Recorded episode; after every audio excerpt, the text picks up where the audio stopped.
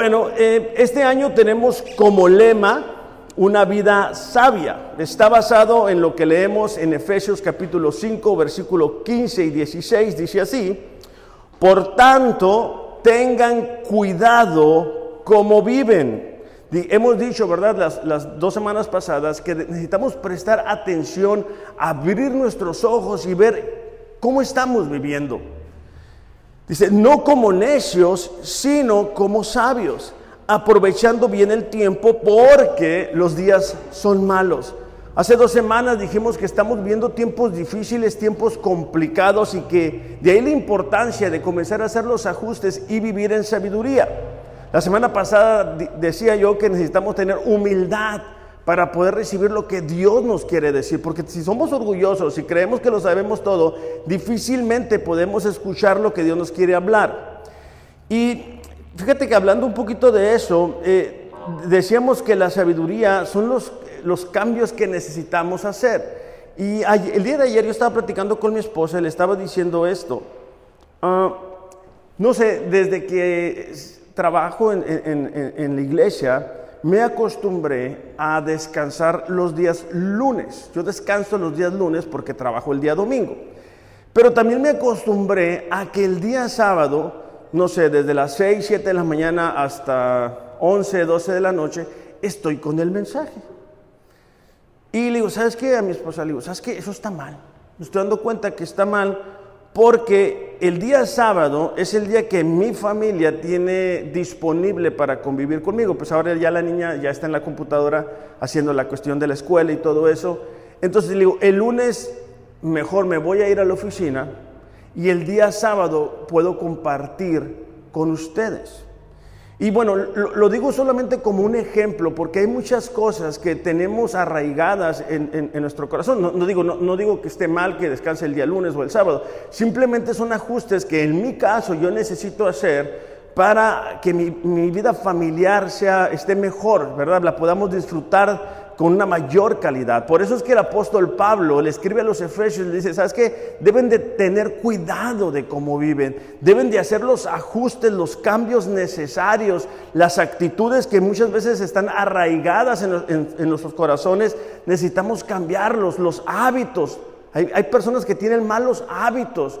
Es el tiempo, dice Pablo, en que tienen que hacer los cambios. Esta mañana te quiero eh, dar una definición de sabiduría.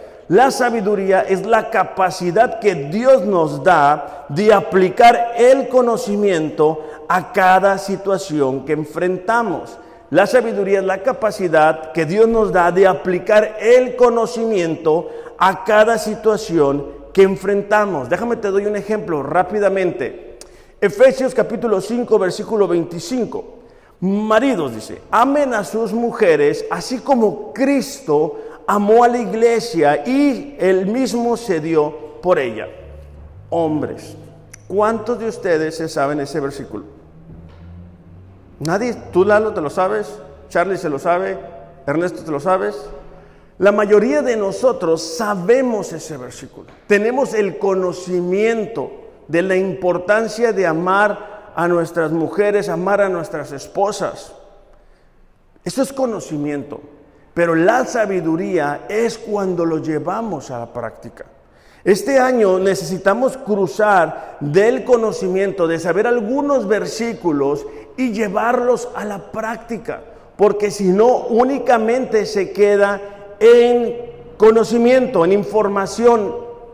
Y Dios no quiere que nos quedemos en eso. Dios no quiere que únicamente sepamos muchos versículos de memoria, que es buenísimo. Pero lo que Dios quiere es que podamos ser sabios, es decir, cruzar entre el conocimiento y la práctica, cruzar entre el conocimiento y romper con actitudes, con hábitos, con costumbres, con ideas que muchas veces hemos tenido por años. Esa es la intención que tenemos como iglesia al estar leyendo la Biblia en un año, poder ser recordados, poder tener la información, pero experimentar lo que Dios tiene para nosotros. Ahora, este año dijimos que nuestro lema es vivir una vida sabia. Y el día de hoy vamos a comenzar una serie que nos va a permitir entender un poquito más qué es la sabiduría. Y nuestra serie se llama El temor a Dios. Está basado en lo que se encuentra en Proverbios capítulo 1, versículo 7. Dice así, el temor del Señor es el principio de la sabiduría. Los necios, dice, desprecian la sabiduría y la instrucción. Me llama la atención este pasaje porque hace una comparación justo como lo hacía Pablo en, Efesios capítulo 5, versículo 15, entre la sabiduría y la necedad. Entonces, aquí eh, Salomón, el escritor de este proverbio, dice que el principio de la sabiduría es el temor a Dios. Pero también nos indica que hay gente que desprecia esa sabiduría, que desprecia ese temor a Dios. Y nos damos cuenta que eso, tarde que temprano, trae consecuencias a nosotros. El hombre necio decide despreciar o ignorar las advertencias que Dios nos está trayendo. En Proverbios 1, versículo 27 dice así, cuando venga la tormenta, dice, lo que temen y su calamidad sobrevenga como torbellino, cuando venga sobre ustedes tribulación y angustia, entonces me invocarán, pero no responderé. Me buscarán con diligencia, pero no me hallarán, porque odiaron, perdón, odiaron la sabiduría y no escogieron el temor del Señor. Cuando nos alejamos de Dios, cuando somos permisivos en nuestra vida, cuando empezamos a coquetear con el mundo y las tentaciones, Estamos haciendo el temor de Dios a un lado. Comenzamos a vivir en necedad y comenzamos a pensar, bueno, no pasa nada. Sobre todo porque a veces pecamos y no viene el juicio de Dios de forma inmediata. Entonces aquí en Proverbio dice, cuando venga como tormenta lo que temen, una tormenta es una ruina, es un desastre, es una calamidad, es destrucción, es desolación, es dificultad, es problema, es un tiempo severo y complicado. Dice, cuando venga esa clase de tiempo, o cuando venga la calamidad, la calamidad es un desastre, es destrucción, es ruina, es camino de destrucción. Vamos a, van a querer invocar a Dios, dice, pero va a ser muy tarde porque Dios no les va a escuchar. No porque Dios sea malo, sino porque simplemente muchas veces hemos sembrado tanta desobediencia a la palabra de Dios que Dios necesita y nos deja experimentar de las consecuencias de nuestros actos para que aprendamos. Entonces, el principio de la sabiduría es el temor a Dios, pero dice que los necios la desprecian. Los necios no escuchan lo que Dios tiene que decirles. De hecho, para que no creamos, ¿verdad? Que no pasa nada si desobedecemos. Yo he estado eh, orando y he estado muy preocupado porque escucho mucha ah, prédica en, las redes donde hablan de que Dios es amor y que eres un campeón y que tienes gran potencial. Y, y yo creo que eso es cierto, pero también creo que tenemos un Dios santo. O sea, nuestro, nuestro Dios es justo y, está requiriendo de nosotros que vivamos en santidad, que vivamos en devoción todos los días. Entonces, esa clase de mensajes, esa clase de, de, prédicas muchas veces no nos dan el mensaje completo. O sea, Dios es nuestro Padre, no es nuestro abuelito, ¿verdad? Nuestro abuelito muchas veces nos perdona lo que hacemos y no ve las fallas. Y, el propósito de esta mañana es que entendamos que para comenzar a vivir en sabiduría necesitamos entender cuál es el temor de Dios. ¿Por qué? Porque cuando no hacemos eso, vamos a experimentar consecuencias dolorosas, vamos a experimentar tristezas que no necesitamos experimentar. Y no únicamente nosotros, sino las personas que nos rodean. Un ejemplo de esto lo encontramos en 2 de Pedro capítulo 2 versículo 6. Dice, condenó por destrucción las ciudades de Sodoma y Gomorra, tornándolas en ceniza, poniéndolas, por ejemplo, a los que habían de vivir sin temor y reverencia de Dios. La escritura nos dice, ¿verdad?, que las ciudades de Sodoma y Gomorra son un ejemplo que Dios utilizó de lo que puede llegarle a suceder a una persona o a una sociedad o a un país que no tiene temor de Dios que desprecian la sabiduría, que desprecian a Dios, que desprecian su palabra. Más que nunca estamos viendo personas que se levantan y dicen que Dios no existe o que se burlan de Dios o que promueven leyes que van en contra de lo que la palabra de Dios dice. Entonces necesitamos entender que hay consecuencias cuando no vivimos en ese temor de Dios. Proverbios 1.7, volviendo, dice que es el principio de la sabiduría, es decir, es el punto de partida, es la parte principal de la sabiduría, el temor de Dios para que de esa manera podamos tomar buenas decisiones. Algunos sinónimos o algún significado de, de, lo que significa temer a Dios es reverenciarlo, es honrarlo, es exaltarlo, es adorarlo, es obedecerlo, es reconocer que solamente Él es digno de nuestra entrega. Dios no quiere que tengamos miedo de Él. Simplemente necesitamos entender quién es Él. Me llama la atención porque este último, ¿qué serán? 10 meses del coronavirus, personas han ajustado su conducta por el miedo que tienen de ese virus. Yo mismo me recuerdo, me estaba acordando ahorita, cuando recién que, este, las conferencias de prensa yo, yo me las aventaba todas, ¿no? La de la mañana y la de la tarde y me estaba informando. Entonces decían en ese tiempo que si llegaba el virus a una, a una parte de la casa, una chapa, una, una mesa o algo, y se quedaba ahí por no sé cuántos días, creo que 10 días. Entonces yo andaba con el, el, este, ¿cómo se llama esa cosa? Desinfectante, ¿verdad? Y esprayaba y a veces que agarraba, agarraba la basura y decía, híjole, a lo mejor la basura tiene algo y me limpiaba la mano.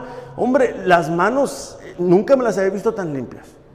Cuando mi esposa quería salir, le decía, ya te contaminaste, déjame techo en los pies, en las manos. Bueno, no dormía. Yo creo que ha sido el tiempo que más hacendoso han dado, ¿verdad?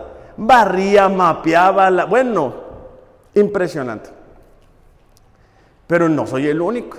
La verdad es de que todos de alguna manera hemos ajustado nuestra vida por el miedo al COVID. Y no digo que no tengamos, o sea, que, que no tengamos las precauciones. A lo que me refiero es de que mucha gente no va a ciertos lugares por el miedo. El miedo al COVID. ¿Te imaginas que como cristianos tuviéramos ese mismo, de alguna manera, respeto hacia Dios? O sea, que dijéramos, ¿sabes qué? No voy a ir a este lugar. ¿Por qué? Porque me puedo contaminar. No voy a tener esta conversación porque me puede afectar. No voy a ver esta película, esta serie, porque mi espíritu va a tener un impacto negativo sobre él. Pero muchas veces vamos olvidando ese temor de Dios. Vamos olvidándonos de honrarlo, de reverenciarlo, de adorarlo, de obedecerle. ¿Por qué? Porque no pasa nada en el momento. Dejamos de ser obedientes en ciertas áreas y no pasa nada. Entonces seguimos adelante. El día de hoy quiero que nos enfoquemos en una faceta del temor de Dios y es que el temor de Dios es la conciencia continua de que Dios nos observa.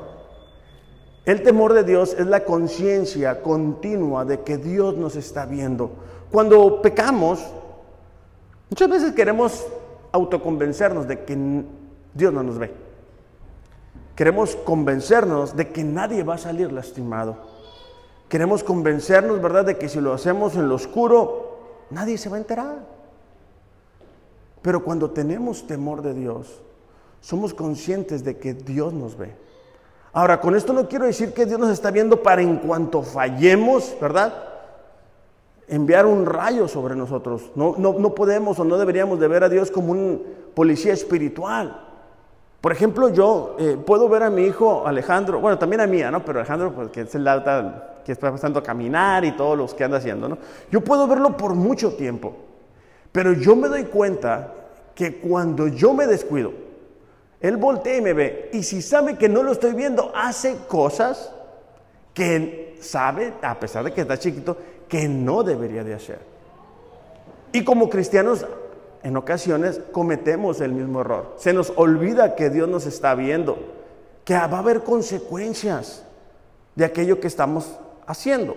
Salmo 139, versículos del 1 al 3 dice, oh Señor, dice, dice, tú, dice, me has escudriñado y conocido. Esa palabra escudriñado es examinar, es considerar algo detenidamente, someter a un análisis con el fin de descubrir su significado o sus características esenciales. Entonces, David está diciendo, ¿sabes qué, Señor? Tú me has examinado, tú has visto mi vida, has considerado aún los pequeños detalles, has visto las características que yo tengo. Oh Señor, has descubierto y has conocido. Esa palabra conocido habla de una experiencia que se tiene como resultado de observar. Entonces el rey David decía, ¿sabes qué? Tú sabes lo que está pasando en mi vida. Tú sabes realmente no únicamente lo que hago exteriormente, sino lo que hago interiormente. Recordemos que cuando el rey David todavía no era rey, sino que era un pastor de ovejas, Dios miró su corazón. Dios miró lo que nadie más miraba. Entonces dice, ¿sabes qué? Tú me has escudriñado, tú me has conocido.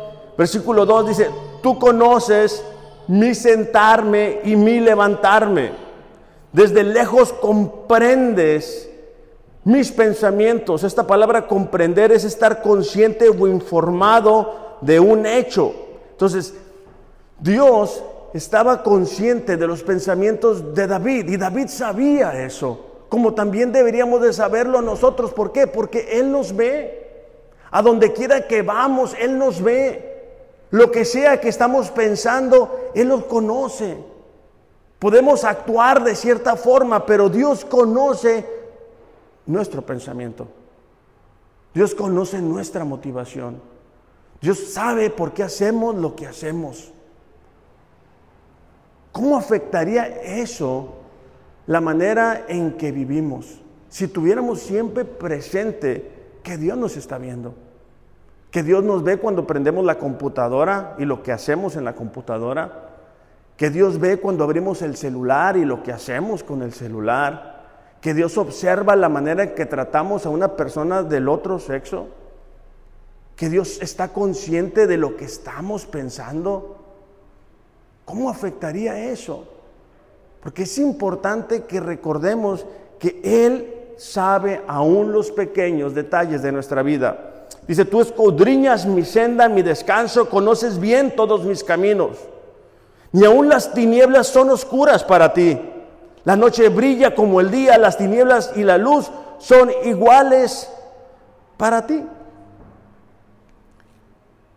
David estaba sorprendido que aún en las tinieblas, aún en la oscuridad, aún cuando nosotros nos podemos ocultar de las personas, no podemos ocultarnos de Dios. Con frecuencia y desgraciadamente, ¿verdad? Eh, cristianos fallan, pastores fallan. ¿Por qué? Porque se les olvida lo que es el temor a Dios. Se les olvida que Dios está viendo lo que hacemos con, el tiempo, con el dinero, las conversaciones, las motivaciones que tenemos. Ahora, la razón que es importante que recordemos que Dios nos está viendo no es para que vivamos, ¿verdad? Este, comiéndonos las uñas. Es para que recordemos que si no ajustamos nuestra conducta, tarde que temprano tendremos que experimentar de las consecuencias. Por eso yo no estoy de acuerdo cuando alguien falla que diga, ah, fue un momento nada más. No, no fue un momento. Para poder fallar de cierta manera, es porque el pensamiento está dando vueltas en nuestra cabeza y vueltas en nuestra cabeza. Entonces lo que Dios quiere evitar es que experimentemos las consecuencias de nuestros actos. Tarde que temprano eso nos va a alcanzar. Proverbios 15.3 dice, en todo lugar están los ojos del Señor, observando a los malos y a los buenos. En algunas semanas más voy a compartir un mensaje que habla acerca de que vivir una vida sabia es estar preparados para enfrentar la muerte. Tanto la muerte de uno, ¿verdad? Como la muerte de un ser querido. Pero solamente, ¿verdad? Este pasaje creo que es importante porque se nos olvida que, aquí en la tierra estamos de pasada. Que aquí en la tierra esto es pasajero únicamente que hay una eternidad que nos espera, ¿verdad? Y que el deseo de Dios es que podamos estar con Él siempre.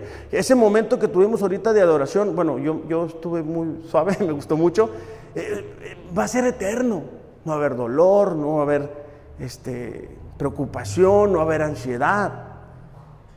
Segunda de Corintios capítulo 5 versículo 10 dice así, porque todos nosotros debemos comparecer ante el tribunal de Cristo para que cada uno sea recompensado por sus hechos estando en el cuerpo, de acuerdo con lo que hizo, sea bueno o sea malo. Es algo que necesitamos recordar. Estaremos delante de la presencia de Dios y tendremos que rendir cuentas. Hay, personas, me ha tocado escuchar que dicen, no, yo cuando esté delante de Dios le voy a decir, ¿por qué permitiste que esto pasara? ¿O por qué dejaste que aquello sucediera? Digo, no creo que vaya a ser así. Yo creo, y la Biblia declara, ¿verdad?, que en ese momento, cuando estamos frente a frente a Dios, vamos a doblar nuestra rodilla, nos vamos a humillar delante de Él. Ya sea que hayamos hecho lo bueno o lo malo, de todas formas vamos a reconocer que Jesús es el Hijo de Dios.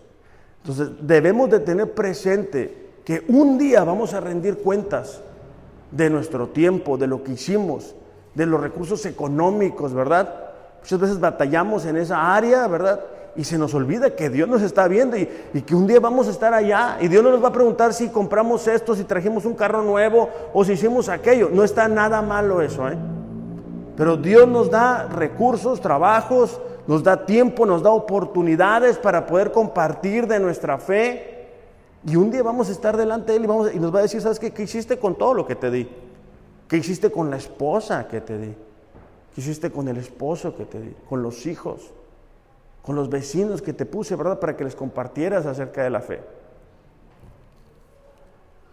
Lucas capítulo 8, versículo 17, solamente unos versículos que nos hablan de, cómo debemos de ser conscientes que lo que creemos que quizá nadie sabe, Dios sí lo sabe. Lucas 8, 17 dice, pues no hay nada oculto que no haya de ser manifiesto, ni secreto que no haya de ser conocido y salga a la luz. Lucas 8, 17, para los que traemos Biblia y lo quieran subrayar. No hay nada oculto. Tarde que temprano va a ser manifiesto. Por eso es que después, vuelvo a lo mismo, hay cristianos que se descubre, ¿verdad? La, doble vida que tenían. Y viene el escándalo y viene la vergüenza hacia la iglesia cristiana, hacia Dios. ¿Por qué? Porque se pensó que, que nadie iba a saber. Porque pensamos que esa conversación nadie la iba a conocer, nadie se iba a enterar. Cuando decimos una mentira, cuando transmitimos un chisme, cuando hablamos mal de alguien, aquí dices que todo va a ser manifiesto. Lo que hacemos en lo oscuro, lo que hacemos cuando nadie nos ve, Primera eh, de Timoteo capítulo 5 versículo 24 y 25, el apóstol Pablo hablando a Timoteo acerca de cuáles deberían de ser las calificaciones de los servidores dentro de la iglesia. Y dice así, los pecados de algunos hombres ya son evidentes. Pablo estaba diciendo, ¿sabes qué, Timoteo? Hay unos pecados que, que se ven. O sea, tú miras a una persona y se nota que anda batallando con algo. Yendo delante de ellos al juicio pero a otros, dice, sus pecados los siguen. Hay otros pecados que, todavía no se notan, todavía no se ven. Por eso es que cuando alguien falla, después decimos, pero ¿cómo es posible? Pues es que no se miraba. La, la jugaban muy bien la parte. Versículo 25. De la misma manera, las buenas obras son evidentes y las que no lo son no se pueden ocultar. Pablo estaba diciendo, ¿verdad? Hay, acciones que son buenas y es evidente, pero hay otras que no son buenas y no se pueden ocultar toda la vida. Tarde que temprano eso sale a la luz. Entonces, para poder tomar buenas decisiones, para ser sabios, para llevar el del conocimiento a la práctica, debemos recordar que Dios nos ve. ¿Cómo sería el trato que tenemos nosotros como hombres hacia nuestras esposas si recordáramos que Dios nos ve? ¿Verdad? Dios nos ve cuando nuestra esposa nos pide un vaso de agua y sentimos que nos están pidiendo litros de sangre, ¿verdad? ¿Cómo es posible? Vengo de trabajar y me pides esto. ¿Cómo sería nuestra conducta hacia nuestros hijos si recordáramos que Dios nos está viendo? Algunos de nosotros oramos por tener nuestros hijos, ¿verdad? Le pedíamos a Dios por nuestros hijos. Y salieron nuestros hijos y después decimos, ay, híjole, no nos deja dormir. ¿Verdad, Lalo? Puedo ver tus ojeras, Lalo. Puedo ver tu preocupación. Vamos a orar por ti. Entonces, pero Dios nos ve, o sea, Dios ve cuando tomamos ese tiempo y, ese, y nos esforzamos y le decimos, ¿sabes qué? Este, voy a enseñarle esto a mi hijo o a mi hija. El otro día me sucedió que, bueno, una de las batallas que hemos tenido con nuestra niña es el, Halloween, ¿no? Y bueno, pues, es un poquito complicado porque llega a la escuela y, Halloween y todo, la, televisión, todo es Halloween. Pero bueno, creo que ahí la llevamos y el otro día salimos con un vecino ahí y, y me dice, mi niña, ¿verdad? Delante de, del vecino. Él no conoce a Dios, ¿verdad? Entonces a mí se me salieron los ojos es que celebra Halloween, decora su casa como Halloween. Entonces, no, no, dice la persona, e, e, eso es otra cosa. No le dije, mi amor, no te preocupes, en la casa platicamos, ¿no? Porque, bueno, creo que tampoco era el momento de... Pero es importante recordar que Dios está viendo la manera en que tratamos a nuestro esposo, a nuestra esposa, a nuestros hijos, que Dios ve las prioridades. Dios sabe lo que para nosotros es importante. Dios sabe las motivaciones por las cuales hacemos esto o aquello. Dios sabe que si nos da más dinero, si vamos o no a ser fieles. Dios sabe, ¿verdad? Cuando le damos lo que nos sobra de tiempo, de esfuerzo. Pero también Dios ve cuando hacemos lo correcto, como lo vio en el corazón de David. Entonces es importante para nosotros recordar eso, que Dios nos está viendo. Proverbios capítulo 3, versículo 7 dice, no seas sabio en tus propios ojos, teme al Señor y apártate del mal. Cuando nosotros recordamos el temor a Dios, que Dios nos está viendo en el medio de esa tentación, la respuesta debería de ser apartarnos del mal. Será medicina para tu cuerpo y alivio para tus huesos. Muchas veces nuestras enfermedades físicas son el resultado de asuntos no resueltos en el área espiritual. Hay personas que no lograron perdonar lo que les hicieron hace 5 o 10 años. Y hay una consecuencia en nuestra vida física. Esto lo descubrimos en Salmos 32, versículo 3 y 4. David, el rey David, tuvo un desliz gigante mayúsculo con Betsabé. Cuando la mira, la codicia, tiene relaciones con ella, envía a matar al esposo. El hombre conforme al corazón de Dios, ¿verdad?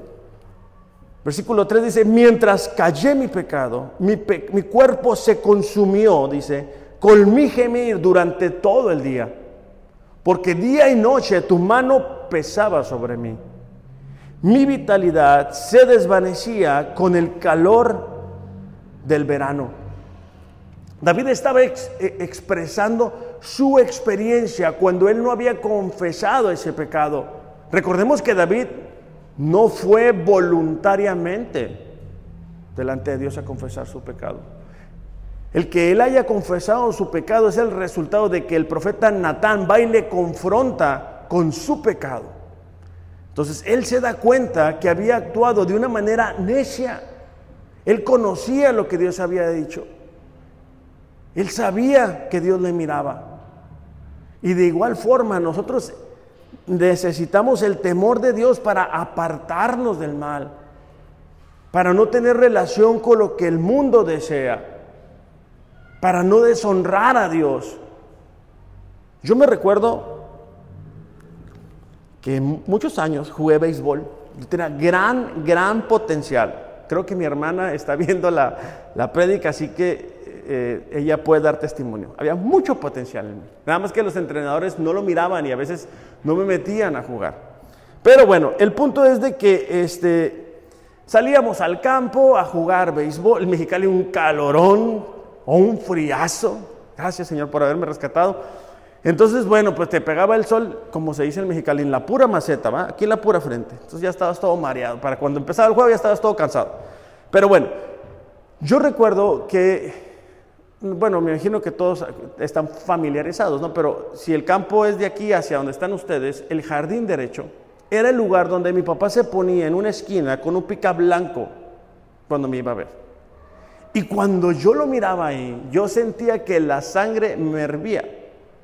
Yo sentía que tenía que hacer el mejor esfuerzo. Yo sentía que para empezar tenían que meterme a jugar, casi me le hincaba el entrenador para que me metiera, ¿verdad? Y yo poder mostrar que valía la pena todo lo que mi papá, que las guantaletas, que el bat, que esto, que el otro. Bueno, también, ¿verdad? Este, porque sé que también mi mamá lo va a ver en la predica, también me gustaba ver a mi mamá, pero bueno, solo lo estoy usando como ejemplo. De la misma manera, nosotros, cuando recordamos que Dios nos ve, deberíamos de hacer el mejor esfuerzo. Decir, Señor, tú me rescataste de este lugar. Tú me hiciste libre de esta adicción. Y mira, me estoy esforzando por agradarte. No lo hago para que la gente me vea. No lo hago por quedar bien. Lo hago porque te amo. Cuando nuestra esposa o nuestro esposo hace un detalle donde expresa su amor hacia nosotros, ¿cómo sentimos? Bueno, yo siento bien bonito cuando mi esposa hace un detalle hacia mi persona. En Génesis capítulo 39, versículo 9, miramos el retrato de un hombre que temía a Dios. Fue un hombre que, que sus condiciones, sus circunstancias no eran favorables, que sus hermanos le tenían envidia, dice la Biblia, que no podían hablarle pacíficamente. Un hombre que fue vendido y revendido, puesto en prisión. Su nombre es José.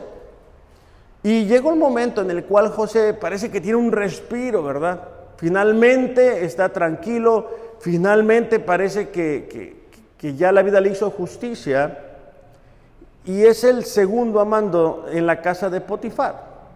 Pero bueno, viene la esposa de Potifar y dice la Biblia que, bueno, unas versiones dicen que le echó el ojo con deseos sexuales.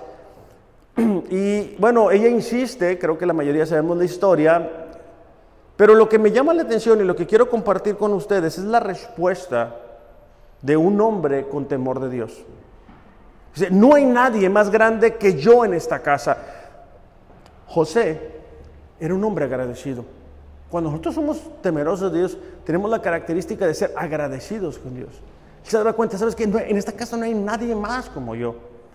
Él no miraba las cosas como muchas veces nosotros las miramos, de que siempre batallar, tengo que trabajar, de nada sirve. No, dice, ¿sabes que no hay nadie más grande en esta casa que yo? Nada me ha rehusado excepto a usted, pues es su mujer hablando de Potifar.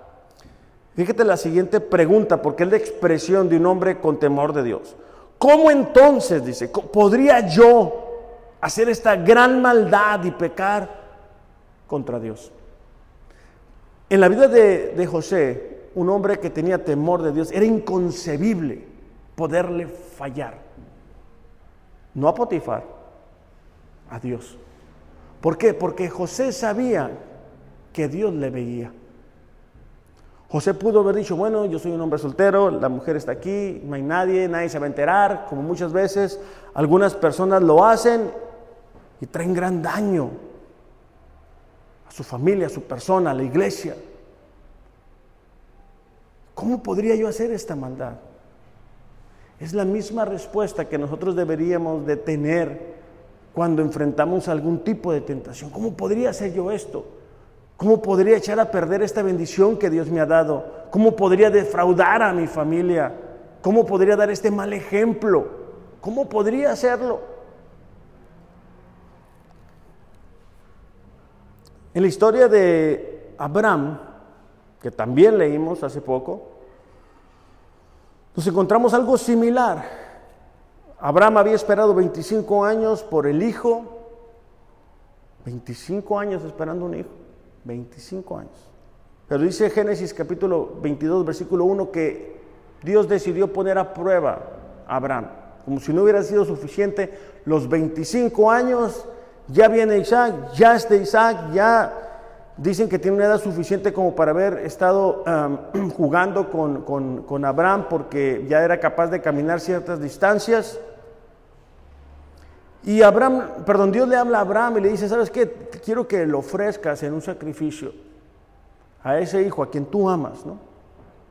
Entonces Abraham inmediatamente toma eh, lo que se necesita para el sacrificio y agarra camino. Justo cuando estaba a punto, justo cuando estaba a punto de sacrificar al hijo, dice así, el ángel dijo, Génesis 22, 12, no extiendas tu mano contra el muchacho ni le hagas nada, porque ahora sé que temes a Dios, ya que no me has rehusado tu hijo, tu único hijo. Y estos son ejemplos que, podemos ver cómo pasa del conocimiento a la práctica. Una persona que teme a Dios no únicamente tiene conocimiento. Abraham no únicamente tenía conocimiento, sino que tenía práctica. Y él, y él estaba dispuesto a sacrificar lo que más amaba. ¿Por qué? Porque Dios así se lo había demandado. Ahora, Muchas veces nosotros miramos esta historia y bueno, qué impresionante, pero, pero no se trata únicamente de eso. Se trata de qué es lo que Dios nos ha dicho a nosotros que debemos entregarle o rendirle o quizá ofrecerle para probar nuestra fidelidad hacia Él. Dios no le habló a Sara a pesar de que estaba muy cercano a Él. Dios le habló a Abraham. Y le dijo, ¿sabes qué? Necesito que me entregues eso. Necesito que te acuerdes que yo te estoy viendo. ¿Qué es eso que Dios nos ha pedido constantemente y que no hemos logrado hacer? Porque lo importante de, de, vivir una vida de temor a Dios es que podamos entender que Dios desea que no experimentemos dolor. Y cuando no obedecemos, cuando somos necios, cuando decimos, no, lo voy a hacer a mi manera, yo puedo solo, tarde que temprano experimentamos las consecuencias.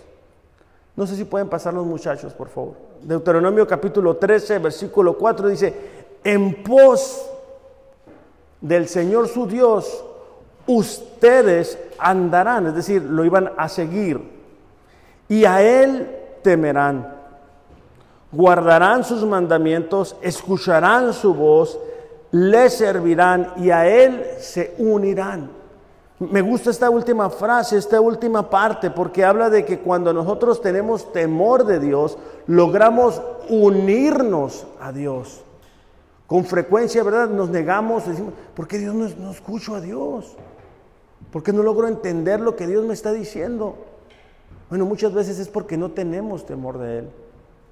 Es porque vivimos una vida totalmente desalineada de la voluntad de Dios o es una vida de obediencia selectiva, ¿verdad? Hay ciertas cosas que sí obedezco, hay otras cosas que no obedezco. Pero debemos de ser como José, como Abraham, que fueron hombres que Dios utilizó, que Dios respaldó, que Dios bendijo, que fueron de bendición, pero son hombres que tuvieron ese temor de Dios, esa conciencia de que Dios observaba cuando eran fieles aún en lo poco. O sea, José empezó siendo fiel estando en prisión. Un, inicio humilde. Abraham empezó con su familia cuando Dios le dijo, ¿sabes qué? Necesito que salgas de aquí y te vayas a un lugar que yo te voy a mostrar. No era una gran nación, Abraham no era un hombre rico en ese momento, pero fue obediente, fue temeroso a Dios. Y parte de vivir una vida sabia y de, poder tomar buenas decisiones es recordar, hey, Dios nos está viendo. Dios nos quiere bendecir, pero Dios nos va a bendecir cuando ve que nuestro corazón es correcto, cuando nuestras motivaciones son correctas. Cuando decimos, ¿sabes qué? Si quisiera ver esto, si quisiera hacer aquello, pero no lo voy a hacer, Señor, porque sé que tú no quieres que yo lo haga. Porque sé, Señor, que tú me estás viendo y sé que no es correcto. Es importante, si vamos a vivir una vida sabia, si vamos a pasar del conocimiento a la vida práctica, poder recordar esto. Poder recordar que Dios es digno de nuestra adoración, que Dios es digno de que le obedezcamos, que nos humillemos delante de Él. Y en las siguientes semanas vamos a estar viendo parte del carácter de Dios y por qué debemos este, tener temor de Él. Pero el día de hoy, y, quiero dejarte con esto, en los siguientes días, empezando el día de hoy, recuerda, Dios te está viendo. Y, y, lo digo para que nos motivemos, ¿verdad? A echarle ganas. O sea, Dios nos ve cuando nos levantamos en la mañana a orar. Doblamos las rodillas, Dios nos ve. Y Dios nos va a recompensar, por eso deberíamos de tener temor de Él. Dios ve y escucha cuando decimos, estoy orando por ti, y no es cierto, no hemos orado, se nos había olvidado. Dios nos ve. Eso es algo importante para nosotros. Vamos a ponernos de pie y cantar esta canción para despedirnos. Padre, te damos gracias en esta mañana. Señor, te damos gracias porque no hay nada, no hay nadie más importante que tú. Porque lo más importante para nosotros es tu presencia en nuestras vidas. Porque es tu presencia en nuestras vidas lo que nos hace diferente. Porque podemos recordar que nuestra vida iba en picada total. Porque nos habíamos alejado tanto de ti, Señor, que tuvimos que experimentar dolor, desgracia y sufrimiento. Esta mañana queremos pedirte, Señor, que podamos caminar en ese temor reverente a ti, en esa conciencia de que tú nos estás viendo, de que tú nos escuchas, de que tú nos ves, de que tú nos vas a recompensar llegado el momento. Que nuestras oraciones son escuchadas por ti. Que nuestra obediencia es observada por ti. Padre, en el nombre de Jesús te pedimos, ayúdanos a vivir alineados a tu palabra. Ayúdanos a no ser necios, a no querer hacer las cosas en nuestra capacidad, con nuestra sabiduría humana. Señor, necesitamos más de ti en nuestras vidas y menos de nosotros. Ayúdanos, Padre, en el nombre de Jesús. Amén.